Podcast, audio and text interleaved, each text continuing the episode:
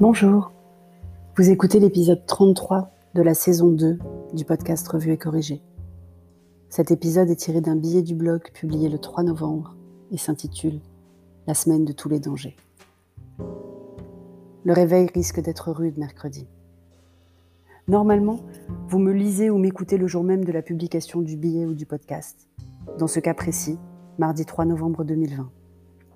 Mardi 3 novembre 2020, le mardi après le premier lundi de novembre, jour de l'élection américaine.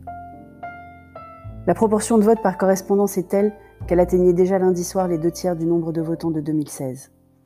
Or, tous les sondages annoncent une participation record.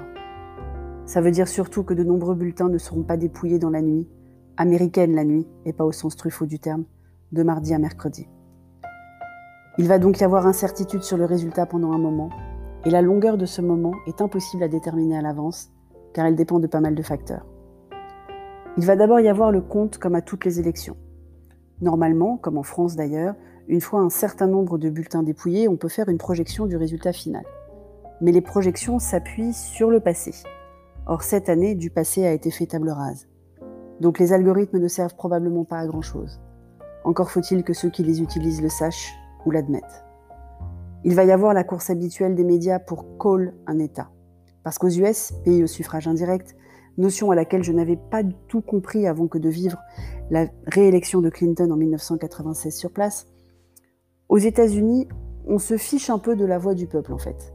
Berceau de la démocratie, soi-disant. C'est pour cela que chaque État compte, et le nombre total ne compte pas. Hillary avait gagné le popular vote, donc dans un système au suffrage direct, elle aurait été élue.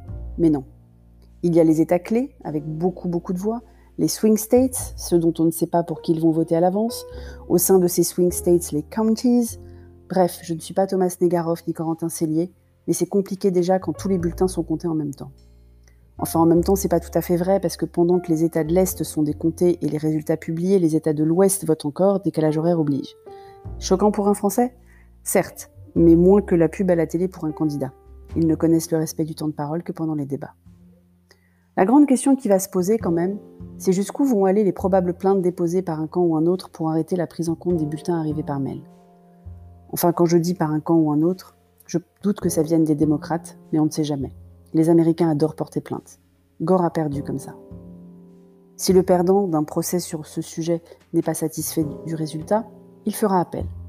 Puis à nouveau appel, et ainsi de suite, jusqu'à ce que le cas puisse se retrouver devant la Cour suprême, dont le jugement aura des répercussions sur les autres plaintes en cours dans d'autres États le cas échéant. Et on sait à peu près à qui la Cour suprême donnera raison. Mais il se peut que cette stratégie n'aboutisse pas à temps. En effet, si le 6 janvier il n'y a pas encore de vainqueur officiel, alors si j'ai bien tout compris et rien n'est moins sûr, le Parlement doit trancher. Et là, ça se corse. Si j'ai bien tout compris toujours, chaque État n'a qu'une seule voix et non pas chaque député. Et on parle de l'ancien Parlement, celui de maintenant, en fait, pas celui qui sera élu mardi 3 novembre aussi, puisqu'un tiers des députés est renouvelé en même temps que l'élection présidentielle, avec les mêmes sujets de décompte des votes. J'ai l'impression d'une poupée russe là, un comble quand même. La dernière possibilité est trop horrible pour la citer, et pourtant cela fait déjà plusieurs semaines que je dis à chair et que ça nous pend au nez. La guerre civile. Ils ont déjà attaqué un bus de campagne, ils se sont approvisionnés en munitions, au point que même les plus fervents anti-guns des démocrates ont pour certains acheté un flingue. Ils s'époumonnent sur les réseaux sociaux et trouvent un refuge ailleurs dès qu'un groupe est banni. 2020, Anus Horribilis. Merci de m'avoir écouté. Si vous écoutez sur Apple, surtout laissez un commentaire avec vos 5 étoiles et sur toutes les plateformes de balade de diffusion. Abonnez-vous et partagez. À bientôt.